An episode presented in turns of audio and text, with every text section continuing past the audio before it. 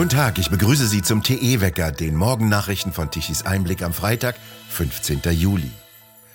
Nur noch 19 Grad als höchste Temperatur für Innenräume. Diesen Vorschlag entwickelt gerade die EU-Kommission. Dies steht in einem Entwurf eines Gasnotfallplanes, der der Welt vorliegt.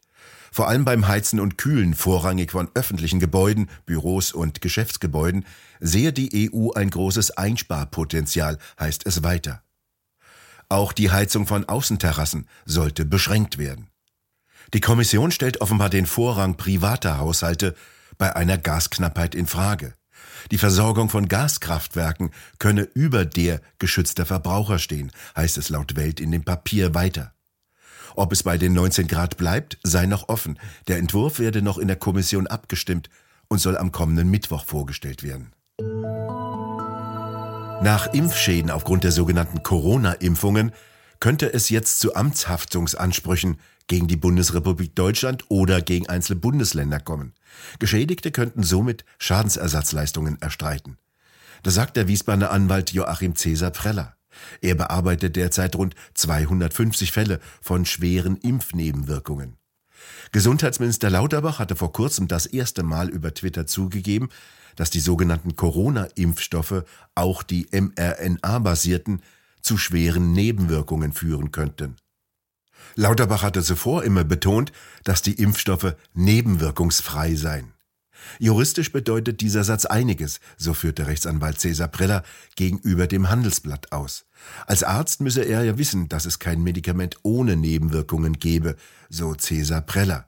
Wenn über anderthalb Jahre eine Kampagne mit diversen Aussagen über die Nebenwirkungsfreiheit eines Medikamentenimpfstoffes laufe, wundere es nicht, dass auch Lauterbach jetzt zugeben müsse, dass es das nicht gibt.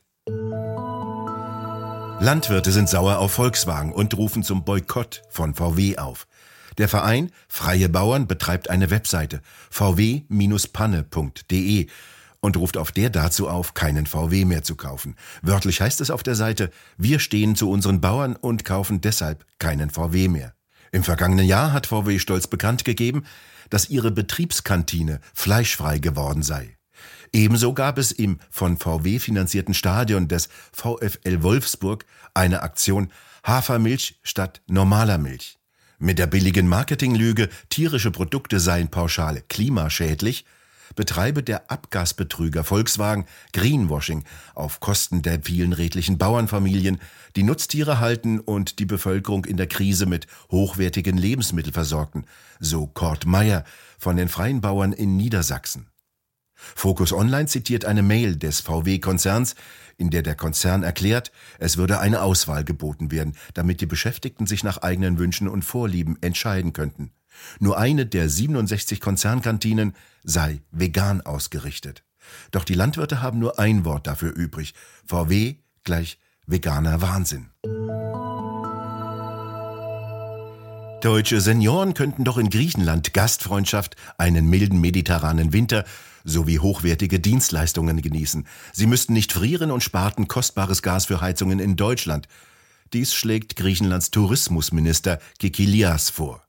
Josef Kraus schreibt dazu in Tichys Einblick wörtlich, dann, liebe Rentner, müsst ihr euch nicht in die entwürdigende Lage begeben und in den von einigen Kommunen bereits angekündigten Wärmehallen zusammenpferchen lassen, um euch stundenweise aufzuwärmen. Rheinland-Pfalz scheint da ganz vorne zu sein. Dieses Bundesland hat zwar beim Ahrtal Hochwasser katastrophal versagt, aber nun will man wegweisend sein. In Ludwigshafen etwa soll als zentrale Aufwärmestation die Friedrich-Ebert-Halle dienen. Vergleichbare Wärmeinseln sind in Neustadt, Frankenthal und Landau geplant.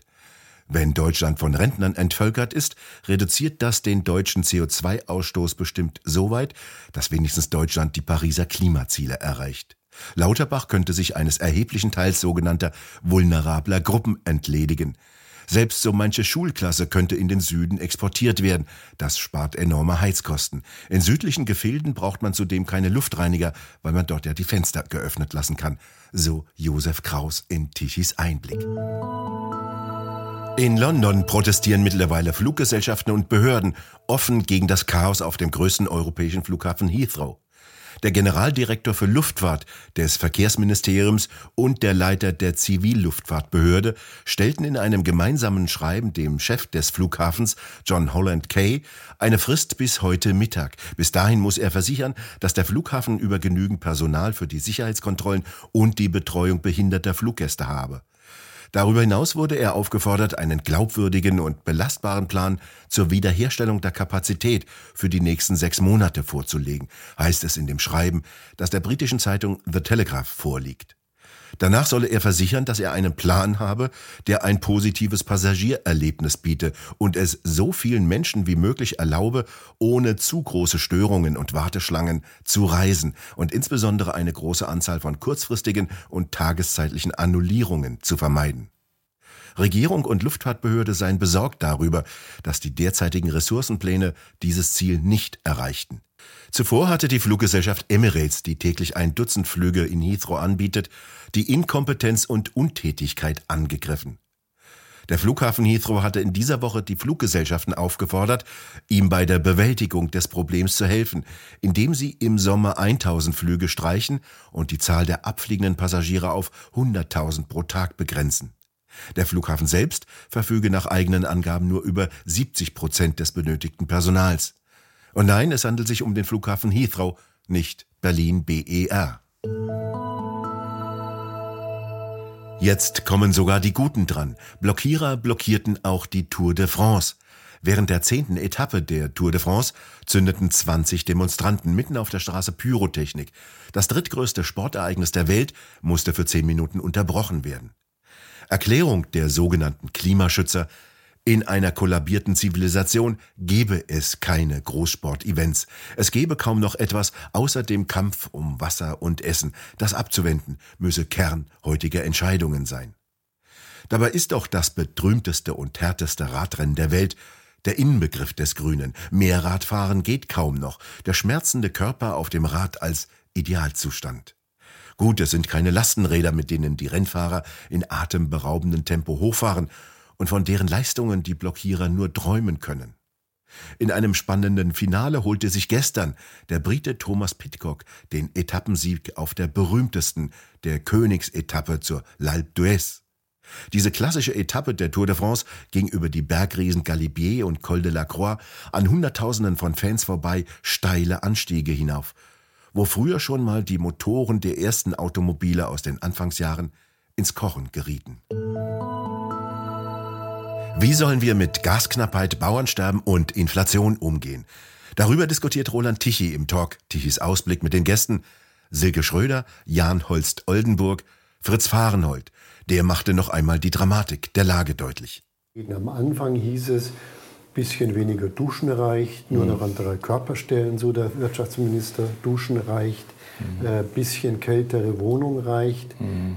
Sind das Augenwischereien oder geht es nicht wirklich um eine existenzielle Bedrohung der Industrie, wie es der Vorsitzende des Verbands der chemischen Industrie und Evonik-Chef Kuhlmann sagt? Ja, Herr Kuhlmann hat das äh, sehr schön auf den Punkt gebracht. Er hat äh, uns gezeigt, äh, dass alleine die chemische Industrie einen Gasverbrauch hat, der reicht, äh, äh, entspricht einem Zug von Frankfurt nach Sevilla. Bahnkesselwagen hinter Bahnkesselwagen. Und dann hat er die Frage gestellt, für was glaubt ihr, wie lange reicht dieser Riesenzug? Er reicht genau für sechs Tage. Das heißt also, wir sind uns nicht im Klaren, in welcher Weise wir abhängig sind. Und natürlich ist die Frage im Nachhinein noch erlaubt, wie ist es eigentlich dazu gekommen? Und äh, die Antwort ist, das ist die Folge einer Energiepolitik der letzten zehn Jahre. Wenn wir nur auf äh, Wind und Sonne äh, setzen, brauchen wir immer ein Backup. Und das war Gas. Gas wurde immer stärker importiert, weil man natürlich jedes Mal, ein, wenn, wenn ein Windkraftwerk steht, dann braucht man auch Strom. Und äh, das ist immerhin im Jahr äh, 200 äh, Tage der Fall. Äh, das ist weniger als 10 Prozent produziert. Also brauchen Sie Gas. Früher hatte man das auch mit Kohle gemacht. Das ist ja nicht mehr gewollt. Und dadurch äh, kann man eigentlich sagen, die Alternative, die jetzt ge gesagt wird, ja, wir bauen noch immer mehr Solar- und Windkraft, heißt, du brauchst auch noch mehr Gas, um das zu erfüllen. Und deswegen ist das ein bisschen äh, die, die, äh, die Menschen hinter die Fichte führen. Deutschland vor dem Absturz. Wie umgehen mit Gasknappheit, Bauernsterben, Inflation. Thema des Talks Tischis Ausblick auf der Webseite Tischis Einblick. Heute herrschen noch einmal etwas angenehmere Temperaturen über Deutschland, bevor es dann in der kommenden Woche wohl richtig heiß wird. Etwas kühlere Luft strömt heute nach Deutschland herein, eine Kaltfront schiebt sich von Norden bis zur Mitte vor. In Hamburg bleibt es bei kühlen 20 Grad, bis zu 24 Grad wird es in Frankfurt und in Freiburg steigt das Thermometer auf bis 27 Grad. Der Samstag wird im Norden etwas unbeständig, im Süden dagegen sonnig. Zu Wochenbeginn steigen dann die Temperaturen. Ein Tief über der Biskaya schaufelt die sehr heißen Luftmassen von Spanien nach Deutschland. Dienstag und Mittwoch wird es wohl sehr heiß. Wir bedanken uns fürs Zuhören. Schön wäre es, wenn Sie uns weiterempfehlen. Weitere aktuelle Nachrichten lesen Sie regelmäßig auf der Webseite und wir hören uns morgen wieder, wenn Sie mögen.